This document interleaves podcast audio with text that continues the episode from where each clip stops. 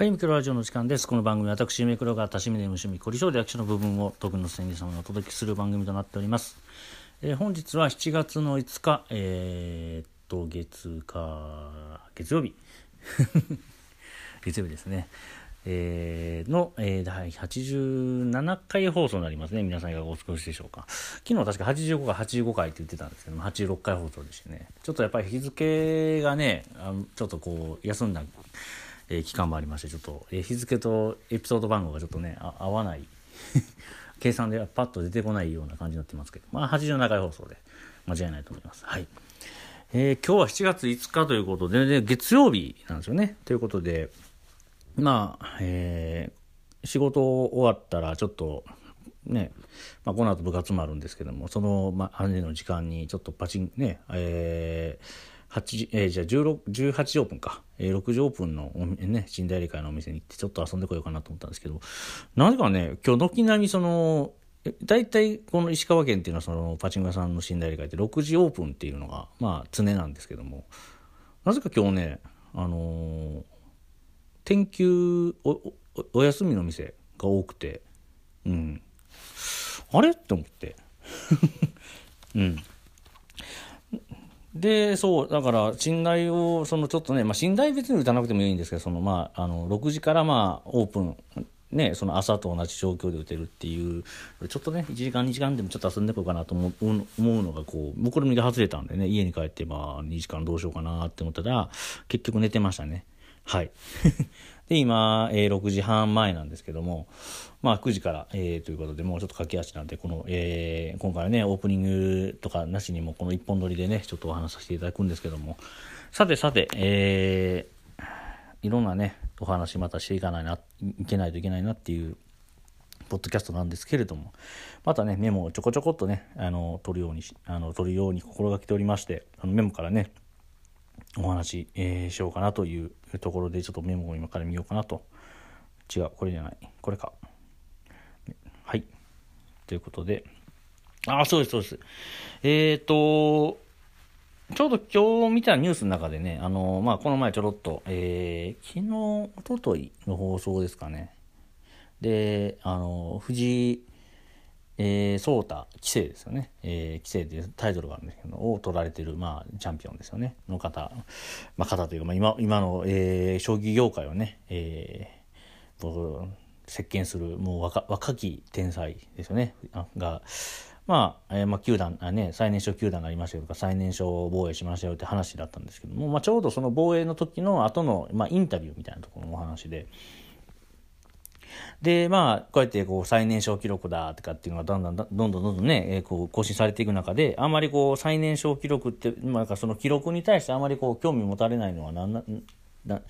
なんででしょうかみたいな形を質問した記者の方がいてねそれに対して答えが、えー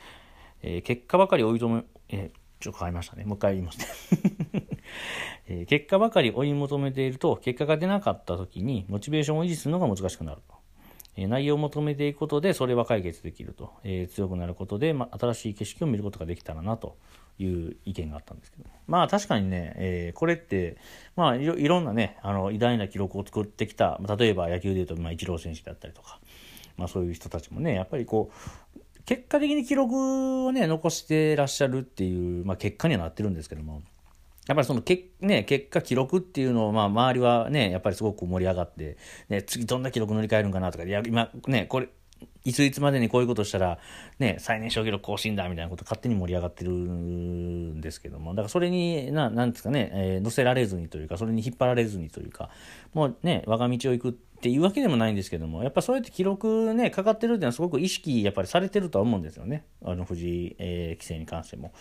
ただやっぱりそうやって今言われおっしゃられた通りまさにそうでやっぱ記録っていうのを一つモチベーションにしてしまうとだからこのねここまでにこういうことを起こせばよっしゃ記録達成っていう風になってしまうともし結果が出なかった時にもう一気にですねモチベーションが保てなくなると。うん、だからその別の視点で自分はこういうことに、まあ、重きを置いて、えーそのまあ、何でもいいですよ仕事でも趣味でも何でも、ね、あのー考えてやってますっていう方が、やっぱりそう、長く続ける秘訣なんでしょうね、そういうことが。なんか確かにこのね、インタビュー僕もその文章を読んだ時に、はっとやっぱ気づかされることがあって、やっぱりそうですよね。うん。やっぱりな、まあ、そうですよ。モチベーション、一番なるモチベーションってやっぱりその記録をね、えー、達成しようって。まあ、例えば、まあ、今パチンコの話したので、パチンコの話に戻しますと、ね、例えばその、ね、パチンコやと5万発とかねそうだって万枚とかねっていうのはまあ一つのモチベーション一日のね、まあ、ここを目指して頑張ってやろうぜとか、ね、まあジャグラーでやったらね自分は今まで最高80ペカリのところ81ペカリ目指して頑張ってみようとかねなんかすごいわーってまあそれは一つねその短時間1日の記録として目指すとしてはいいと思うんですけど例えば何ですかね、まあ、収支の話とか、うん、じゃあ、えー、今週ね、今週2万円勝たないととか、1ヶ月でね、えー、10万円勝とう勝とうとかっていうのを、のけの結果だけを追い求めてたり、まあ、最たらとこが、あの、まあね、よくディスクアップとか、まあ今ね、今週で言うと新花火っていう題がありますけど、その技術介入スロットで、基本的にそのね、まあ僕もこのポッドキャスト何回か話しましたけど、その、えー、打ち手がまあ基本的にそのちゃんと技術介入って言われその、えー、目押しの技術を発揮すれば、まあ一応負けないっていう、まあ負けないで負けにくいがまあ正しい言葉なんですけどね、えー、いうふうになってる、えー、機会がある中で、やっぱりそれでね、例えばじゃあ1日5万円負けましたとか、あれ、ね、でも5万円負け、まあ負けましたでいいか、5万円負けましたとか、なんかね、すごく短期間で言うとその1週間で8万、ね、8万、10万負けたとか、いや、勝てるって触れ込みやんみたいな。なんか変な攻略法みたいになってますけど。いや、だからそういうのってやっぱりモチベーションすごく保ちづらくなるんですよね。実際僕もやっぱりそのディスクアップで、やっぱりつ、ね、トータルでまだ負けてるんですよね。うん、でも、ね、やっぱりちゃんと押してれば100%超えてるだのにってまあ、まあ自分は押し押してない場合もあるが多いんでね、まあ、それもあるんですけど、まあ、そのね、周りの人は、まあ、あんね、ちゃんと打ってりゃ絶対勝つよって言われてる、もちろんね、そういう人たちを見てきてるんで、まあ、そういうのが、それが本当なんだろうとは思うんですけど、やっぱりこう、なんで自分だけ負けてんのかな、みたいな、うん、とか、いうので、なかなかこうね、売って負けるのはアホらしいなっていうふうになってくるんですけど、まあそれはまあ一つ、うん、あの考え方の一つなんかもしれないですけど、やっぱりモチベーション保つって意味で、やっぱりそう考えるとやっぱりね、アホらしくなるのも事実で、うん、だから、なんていうんですかね、あの、今日はね、目押し100%できたよし。でもまあ、ボーナス原価ってね、ビッグ引けなかったからちょっとね、結果は伴わなかったけどっていうふうな、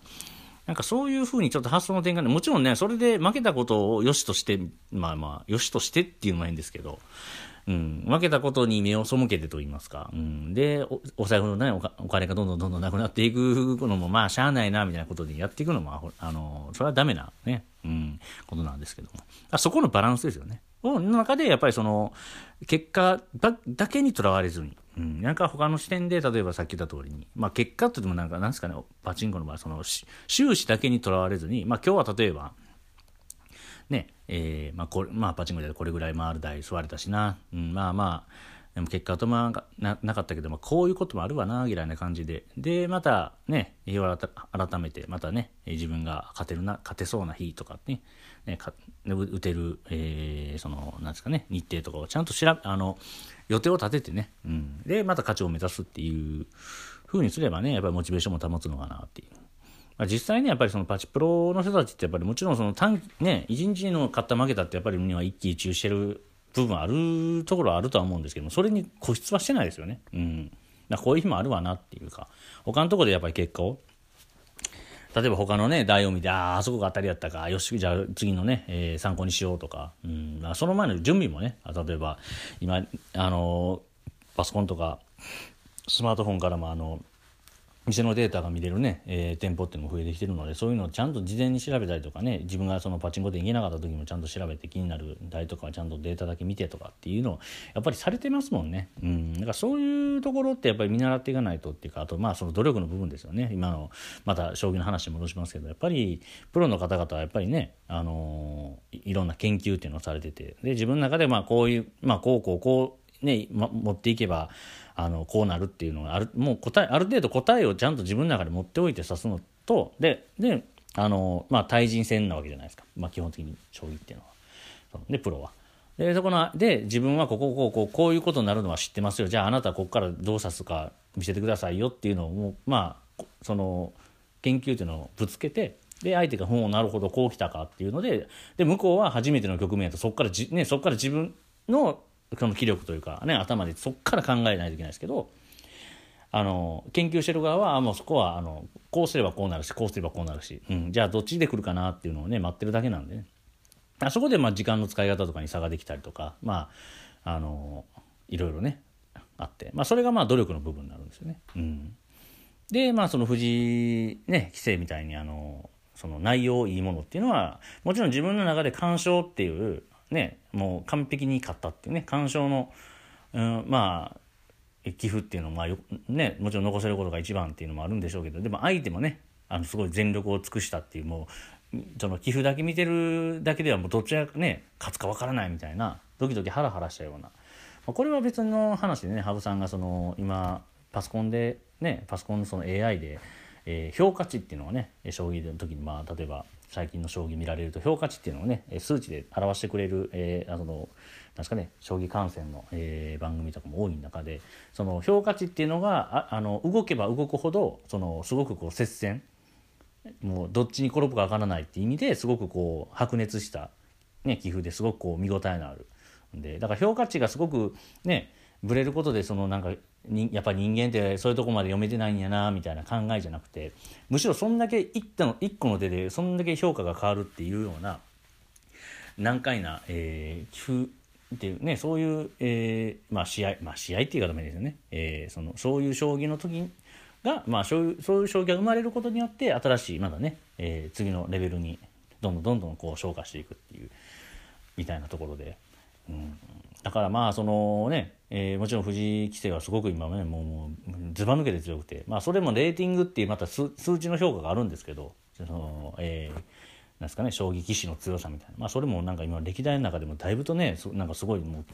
見たこともないような数字でこう叩き出されてるぐらい強いんですけどもそれでもやっぱりこういざねまあそれはデビューしたての時とね、まあ、今と、まあ、今はもうそのタイトルに絡むっていうぐらい、まあ、タイトルっていうのはもうほとんどねその全、えー、プロ棋士の中でもねもう一握りの人間しか挑戦できない。まあね、挑戦者も全員投げ倒していかないといけないそのねタイトルホルダーには挑戦できなくてそのタイトルホルダーはタイトルホルダーでそういう人たちがね挑戦してくるのを退けないといけないって、まあ、本当に最高峰のね、戦いになってるところで、まあ、結果を残されている中でやっぱりこ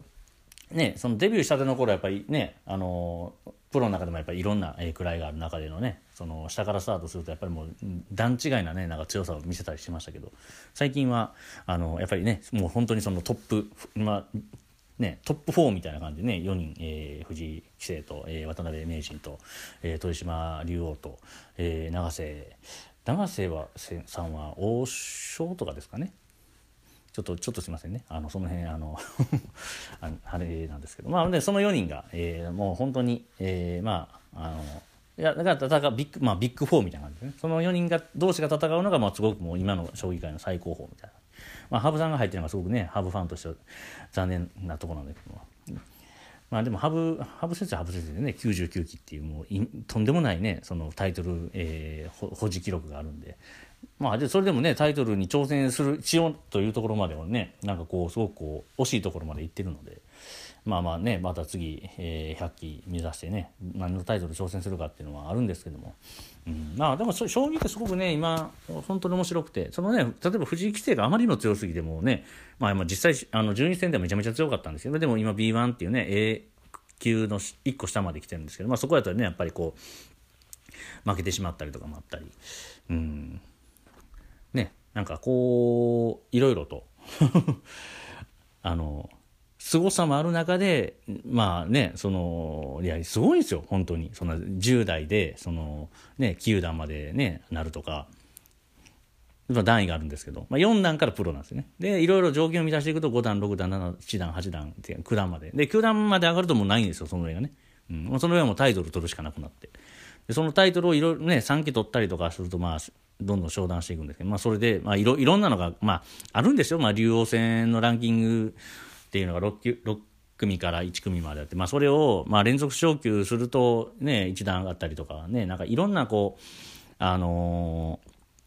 商談規則をうまいことまあ上がってったからまあね最年少球団になったとかっていろいろはそれはあるんですけどいやそれでも普通上がらんからねっていう 感じでね。だからそう、まあ、本当に今あの将棋見られてる方は本当にその伝説を見てる感じですよね、まあ、それがまあ野球でいうとちょっと前のそのイチロー選手だったりとか。うんね、松井秀喜選手もそうですし、メジャー、ね、今やと、今やとまさに大谷選手ですよ。うん、大谷翔平選手ね、まあ、ホームラン31本打たれててね、もうシーズン戦前半、そのオールスター、オールスターっていうのがまあ一応途中にあるんですけども、それの前が、まあ一応前半戦って形まあその前半戦の中で、その30本以上ホームランを打った、あのメジャーリーグでの選手っていうのも数少ないですよね。で、しかもその選手がもうほとんどその、なんかメジャー誌の名前を残すような、まあまあ古くはベーブ・ルースとか、まあ僕らが見てた、あのね、すごいホームラン、まあいろいろ言われてますけど、まあね、ステロードの問題とかありますけど、まあでもその頃のあの、ね、えー、バリー・ボンズであったり、サミー・ソーサであったりね、えー、と、あの、マーク・マグワイアですか？であったりとか、うん、だからそういう選手たちももちろんその30分達成してますしだからそこに名を並べてる、うん。まあ、大谷翔平選手ってのはやっぱすごいなっていうところですよね。うん、だからそうやってなんかこう各、まあね、いろんなあのスポーツがある中で、まあ、例えばもうちょちょっと前だとあの体操のあのえっ、ー、と顔出てくるけど名前が出てこない。ねえっ、ー、とねえー、選手ですよ。あ内内内内内山内山？内山はボクシングか。えー、え内山かな？ややめとこここの話やめとこう。えー。こういうのはちゃんとねちゃんとちゃんと調べとかないと。あの危あの危険な話なんでね、えー、内村航平選手か。かな？こういうのちゃんと調べれたんやけど。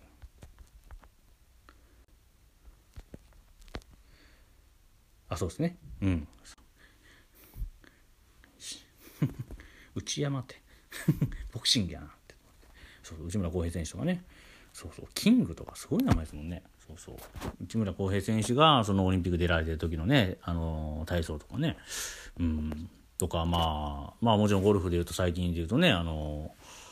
女子女子ゴルフはねそのメジャー勝ったりあそれこそ松山、えー、選手とかね、うん、もうそうですよ。ゴルフのね、うん、すごいこうそういうのが見られる。例えばもうちょっと前で言うとね例えばその日本サッカーで言うとね日本代表が初めて出たフランスワールドカップのねあの予選であったりとか、うん、野人岡野がね延長でねゴール取って、うん、まあそれでフランス代表フランス、えー、ワールドカップ行き決めるんですけど、ま、ああいうのもやっぱりそのね、一つのやっぱりこうスポーツ。だからスポーツってねやっぱり見てて面白いんですよね。なんかそう言ってなんかいろんな。もちろんその些細なねその1年単位とかでそのまあもちろん先の結果の話じゃないですけど1年単位の結果で例えば今年で言うとオリックスがすごく強かったりとか阪神ちょっとね危ないですけどもし阪神とオリックスが優勝してねそのまま、えー、小山シリーズ行けばね関西ダービーの日本シリーズなんてもう本当に何何十年ぶりとからしいんでね。60年ぶりとかなんかそうなんですよね。うん。とか、まあ、そういうので、まあ、その短期間でもすごくこうあこの年見といてよかったっていう例えばそれこそオリックスの話で言うとそのオリックスが、あのまあ、最後優勝を逃して、まあ、クライマックスシリーズに出るんですけど、まあ、クライマックスシリーズでしかも3位の日本ハムに負けてしまうっていうねその時にあのちょうど京セラドームに僕、まあ、大阪にいたのもあって見に行ったんですけどやっぱあれ、ね、もちろん大谷選手、ね、さっき言ったそのエンゼルスの大谷えー、選手が日本ハムにいたりとか、ねえー、平野投手、まあ、帰ってきましたけどががあのメジャー行く前であったりとかね、うん、とか含めてなんかその時にあの現場であのクライマックスシリーズもうオリックスファンとしてはもう本当になんか最後何だったんだろうなシーズンだったと思うんですけどまあね、横浜ファンとしてねあの、まあそまあ、やっぱ野球ファンとしてですねその現場に入れて見られたっていうのはね。例えばもっと言うとあの横浜ファンで言うとあのね甲子園であの阪神とやったドロンコクライマックスシリーズね。あれもチケット応募してみようって言って友達に言われて応募して当たって当たってか取れてチケット。でそれで友達と行ってきたんですけど、うん、あの、あれもね、やっぱり現場にいたから、こんな時にやる、こここまでやるなよって、まあまあ、日程の問題でね、どうしても、あんまり、雨天中止、雨天中止ってやると、あの、阪神さんが有利になるっていうところがあって、まあ、阪神さん側としても、まあ、やっぱりちゃんと試合しようって形でやってくれたんだけども、横浜ファン的に言えば。ですけど、やっぱあれを見れたのもね、やっぱりもう、多分10年、20年ぐらいは、そうそう横浜がねあの阪神とクライマックスシリーズでねすごい雨の中でやってで今あのドジャーズドジャースでねちょっとこう苦しんでられますけど松郷選手とかもねいましたしであれ藤川球児投手とかねの最後のシーズンですかねとかもうの勇姿も見れましたし、うん、なんかすごい、うんまあ、そういうのってなんかこう、まあ、さっきの結果の話にまたね最終的にまあ結論として戻しますけど、まあ、もちろんその短期間で結果出ればね結果が良かったと思うんですけど出なかった時のまあ一つのいい、まあ、言い訳でいいと思うんですよね、うん、言い訳でいいので何かしらこう自分の中でこうこういう目標でもそれはでも最初から目標を立てとかないといけない、うん、目標としてこういうことが今回目標でやってました。で結果が伴えばいいですよね。うん。でいう、だから結果はあくまでも二の次みたいな形で、やっぱりどしっと構えておくことが、まあ一つね、モチベーションを保つ秘訣なのかなっていうところで、まあこれね、この後もう、えー、15分後には、私もね、えー、ちょっと部活という形でディスカップをね、打ちに行くわけですけども。まあ、あのー、ね、えー、最高得点出すっていう、まあ、一つの目標はありますけども、あのー、まあ、一つ一つしっかりね丁寧にビタするっていうところをね心がけながらねえー、頑張っていきたいと思います。というちょっとね真面目な話になりましたけどまあその藤井、えー、棋聖のねちょっと言葉からちょっとあのすごくこう感銘を受けましてねそのお話をまあポッドキャスト残しておこうという感じの、えー、ポッドキャストでございました。はい。というわけでね、まあ、長々と20分ぐらいも結構喋ってましたけどね。まあ、こうやってテーマがあればね、やっぱり、えー、話せるというか、私もね、目標としてね、やっぱり、まあ、ね、毎日毎日続けるっていう結果を求めてしまったがために、やっぱ途中で心折れ折れたというかね、なんか、まあ、もう今日、まあ、今日いいか、みたいな感じになってしまいがちなので、まあ、なんていうんですかね、一つこう、自分がいいなって思ったような話をちょっとこう、ポッドキャストを残すような、まあ、それも一つのね、こう、ポッドキャストの、えー、側面というところでね、えー、これからも頑張っていきますので、またイミケロラジオを聞いてやっていただければ幸いと思います。というわけで、第87回放送は、えー、結果も大事だけど、モチベーションを保つために、一つ内容、目標も、あの、自分の中でね、モチベーションの一つの糧にしていきましょうよっていうお話でございました。何の話やねんって話ですけど。さてさて、明日がね、飲み、えー、明日はね、結構時間タイトなんですよね。だから、ちゃんとね、話決めながら。で、で、明後日のキャスで、まあ、まあ、キャスがあって、まあ、これは9時からなんですけど、まあ、今日と同じぐらいですね。うん。もうクイズ大会するって話なのでね、またクイズいろいろ考えてるんですけども、明日クイズ大会に考えてるクイズを先に言っちゃうっていう、このユミクロラジオ聞いてる人がキャスで有利になるみたいな感じにしましょうか。それが一番ベストですね。はい。というわけで、えー、お相手は、えー、ユニクロでございました。またね、明日のちょっとクイズ楽しもう会もね、えー、聞いていただければ幸いです。はい。というわけで、えー、第87回放送はこれにて、えー、また明日お会いしましょう。おやすみなさい。